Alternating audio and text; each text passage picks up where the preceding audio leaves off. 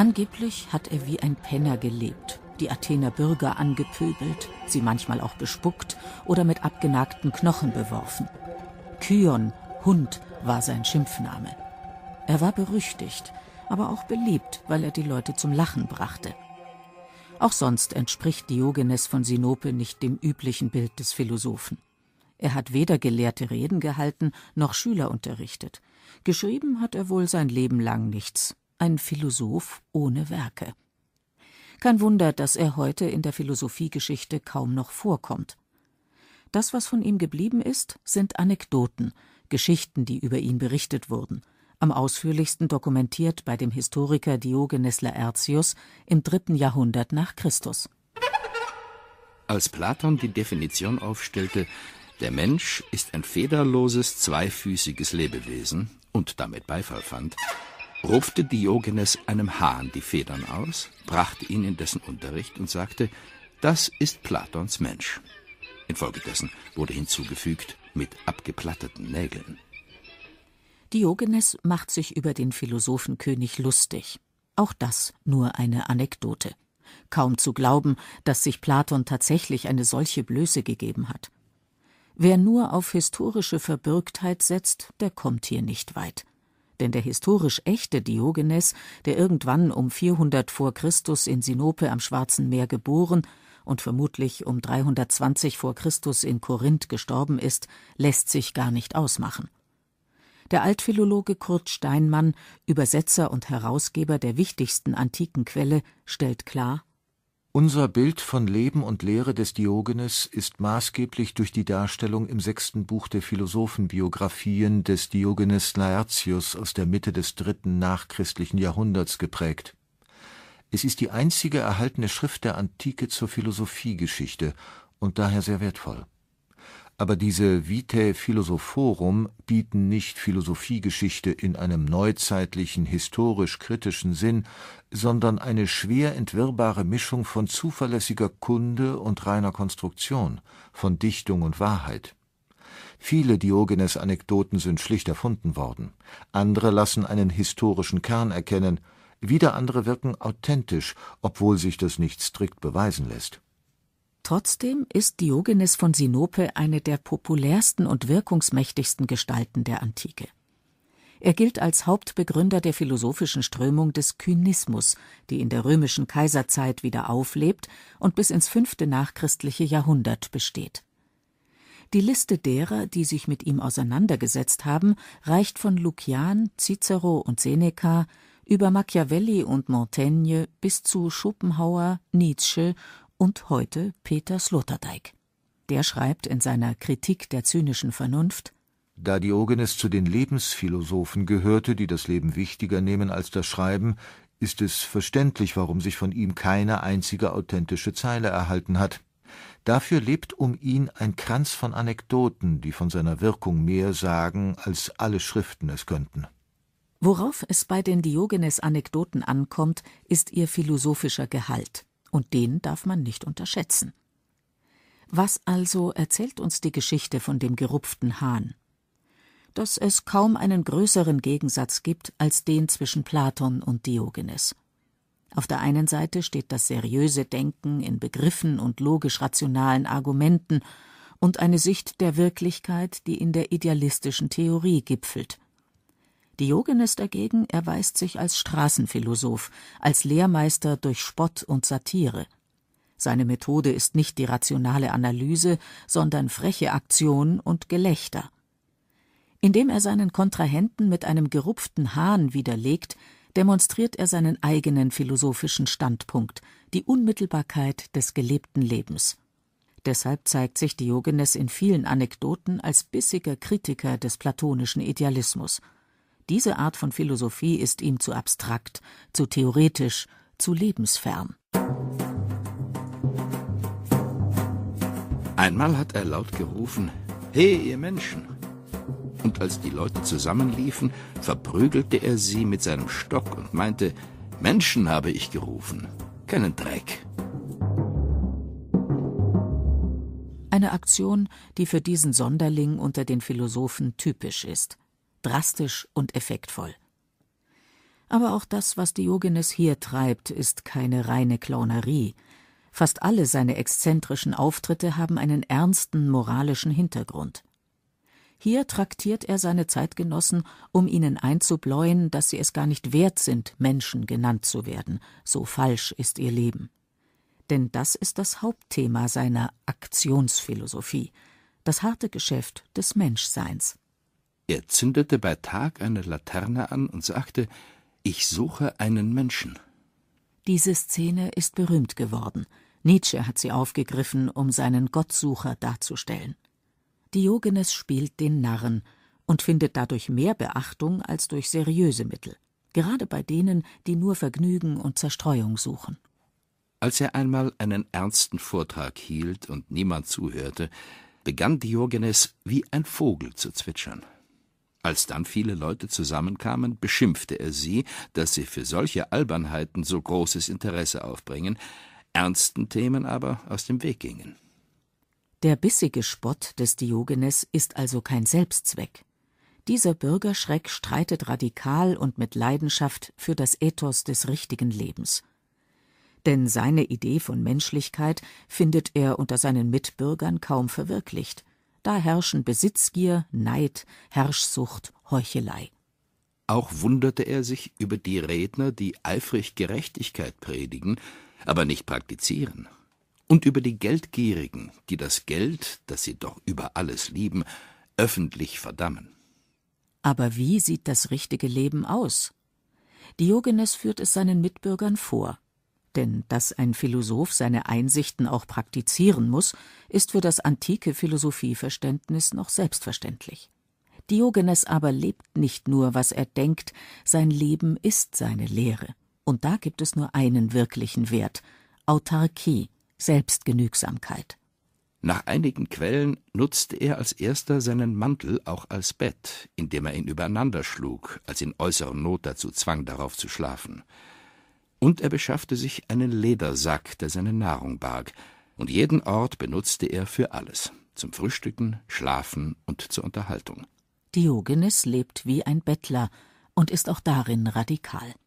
Als er einmal ein kleines Kind aus den Händen trinken sah, riß er seinen Becher aus seinem Ledersack und schleuderte ihn fort mit den Worten Ein kleines Kind übertrumpft mich in der Anspruchslosigkeit. Für Diogenes ist es göttlich nichts zu bedürfen und Gott ähnlich nur wenig nötig zu haben. Kurt Steinmann In einem berühmten Diktum nannte Diogenes die Habsucht die Mutterstadt allen Übels. Nichts hielt er für so korrumpierend wie Besitz, darum führte er ein Leben äußerster Genügsamkeit. Die Nahrung bettelte er zusammen, alles, was er besaß, trug er auf und mit sich, einen Mantel aus grobem Tuch, einen Ledersack auf dem Rücken, einen derben Knotenstock.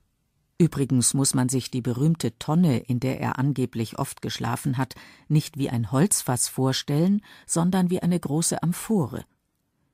Es war wohl eine Art Vorratsbehältnis, das zum Metroon, dem Athener Heiligtum der Kybele, gehörte.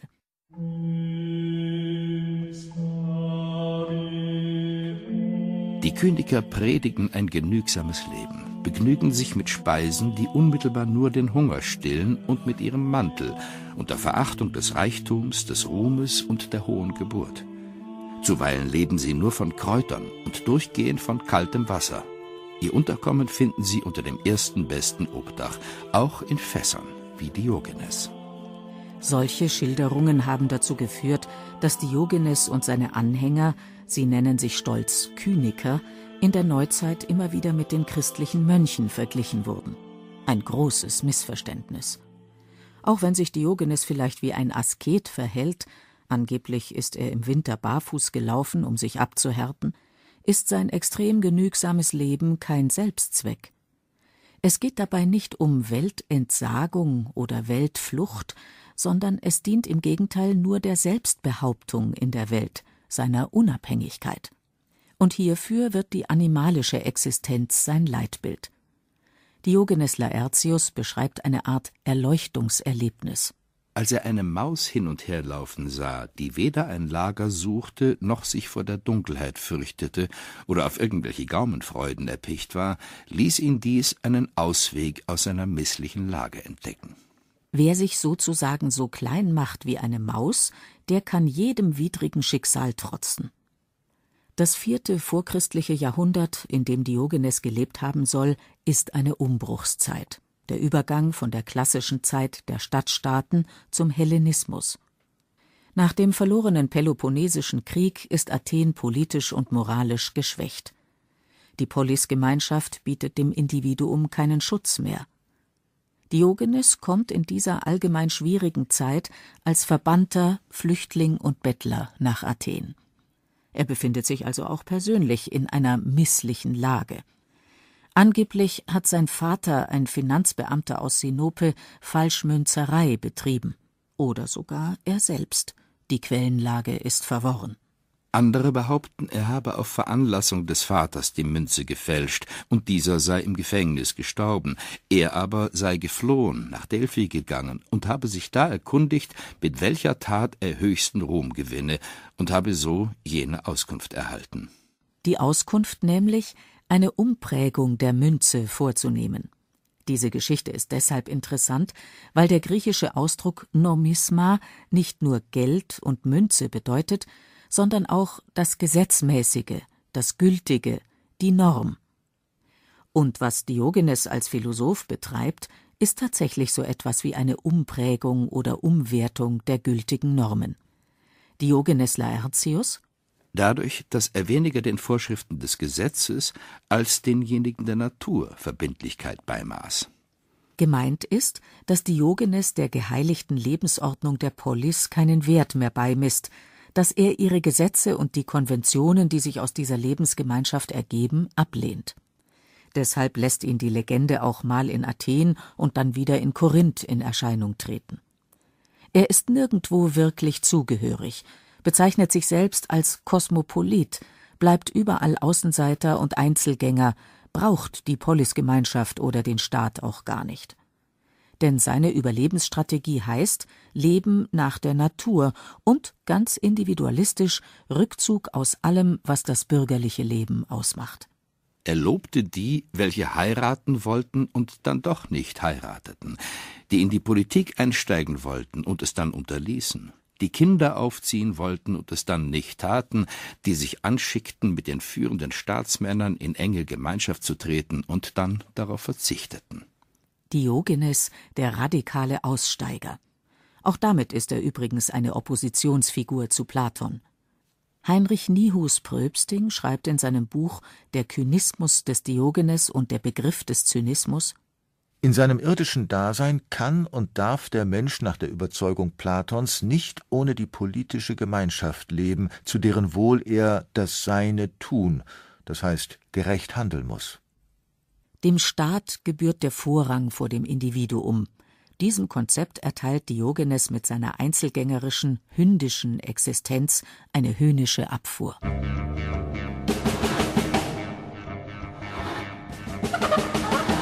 Dass die Leute ihn als Kyon, Hund, beschimpfen, macht Diogenes nichts aus, im Gegenteil. Auch hier nimmt er eine radikale Umwertung vor, indem er seinen Schimpfnamen wie einen Ehrentitel trägt. Als Alexander einst an ihn herantrat und erklärte, ich bin Alexander der große König, sagte er, und ich bin Diogenes der Hund. Das macht diese Gestalt so faszinierend. Da führt einer ein Hundeleben und begegnet dem damals mächtigsten Mann der Welt trotzdem mit Stolz, auf Augenhöhe. Der kühnische Straßenphilosoph ist sein eigener Herr, er lässt sich von nichts und niemandem korrumpieren. Davon handelt auch die berühmteste Diogenes-Anekdote. Als er ein Sonnenbad nahm, trat Alexander an ihn heran und sagte: Erbitte von mir, was du willst. Worauf er antwortete: Geh mir aus der Sonne. Was für ein Affront! Diese Anekdote wurde schon in der Antike sprichwörtlich und immer wieder zitiert. Von Cicero stammt die früheste uns erhaltene Überlieferung. Unwahrscheinlich allerdings, dass sich diese beiden extremen Repräsentanten von Macht und Geist tatsächlich je begegnet sind. Nach seinem Persienfeldzug ist Alexander der Große nie mehr nach Griechenland zurückgekehrt. Es geht also auch hier nicht um historische Authentizität. Die Alexander-Anekdote demonstriert, mit der Knappheit und Prägnanz dieser literarischen Form, die radikal ablehnende Haltung des Philosophen zu Macht und Autorität, und zwar im Dienst der Freiheit, für den Kyniker der einzig wahre Wert. Heinrich Nihus Pröbsting Beide Gestalten repräsentieren zwei verschiedene Wege der Bemühung um individuelle Autarkie nach dem Zerfall der Polis als der beherrschenden Lebensform. Alexander erstrebt Unabhängigkeit und Glück durch Reichtum und Macht, Diogenes durch die Reduktion der Bedürfnisse. Die Anekdote zeigt, dass die wahre Freiheit allein die des Diogenes und dass die Autarkie Alexanders unvollständig ist. Besser ein Hund als ein Herr, der auch nur Knecht ist. Denn wer wohlhabend oder mächtig ist, der will es bleiben und wird dadurch unfrei. Das Streben nach Macht und Besitz diktiert das eigene Leben. Weil Diogenes auf alles verzichtet, sich von Alexander nicht einen einzigen Wunsch erfüllen lässt, erweist er sich als der wahre Herr.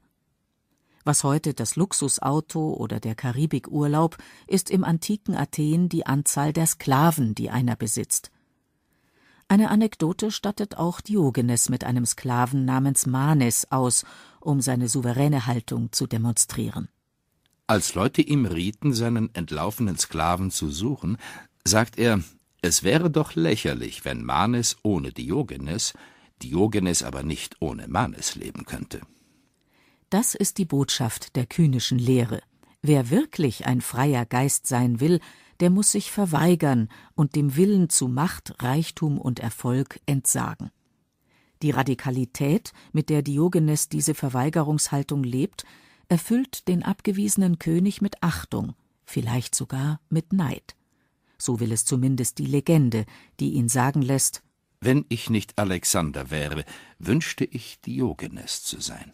Wet lips, bloody red, wet clothes. Die Frauen, sagte er, sollten Gemeinbesitz sein. Das Wort Ehe nahm er dabei nicht einmal in den Mund, sondern Mann und Frau sollten in gemeinsamem Einverständnis miteinander schlafen. Auch in puncto Sexualmoral hat Diogenes radikale Ansichten. Kein Wunder, dass er immer wieder als Ahnherr der Hippies bezeichnet wird. Schamgefühle kennt er nicht. So wie er ohne Hemmungen seinen Hunger und Durst auf der Agora stillt, was damals als ziemlich unverschämt galt, so befriedigt er seine sexuellen Bedürfnisse in aller Öffentlichkeit.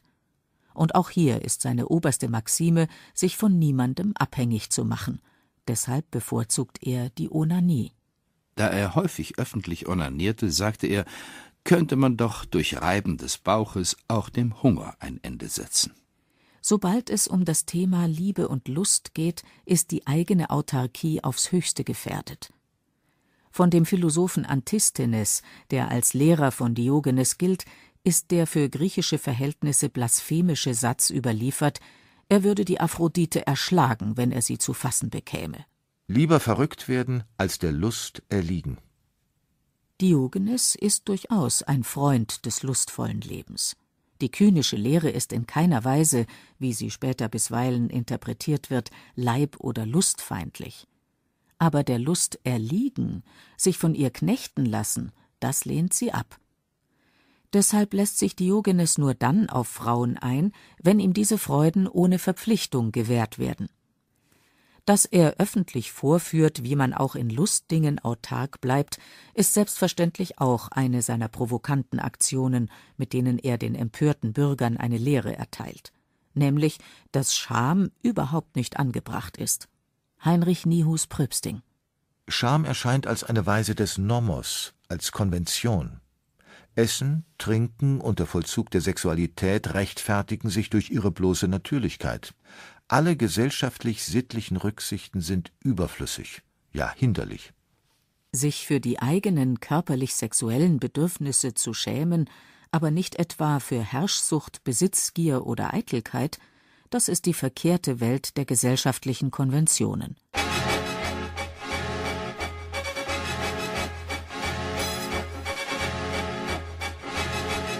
Das Allerunverantwortlichste und Unverschämteste in seinem Leben ist, dass er sich vor den Augen aller Welt auf eine viehische Art in den Übungen der Unreinigkeiten herumwälzte.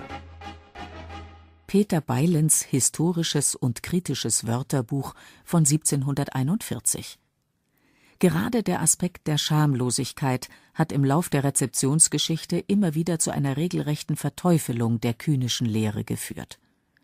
Schon im frühen Christentum geißelte beispielsweise der Philosoph und Kirchenlehrer Augustinus diese Strömung als eine tierische Verirrung. Die Menschen mit Hunden auf eine Stufe zu stellen sich erdreistete in der neuzeitlichen Rezeption wird zynisch, in den Übersetzungen wird das griechische K zu einem C, oft gleichbedeutend mit unverschämt und schamlos gebraucht. Je mehr die Prüderie zunimmt, umso verabscheuungswürdiger erscheinen die krassen sexuellen Züge des überlieferten Diogenes. Sein scharfer Witz und seine Spottlust werden als bloß destruktiv und menschenverachtend gesehen.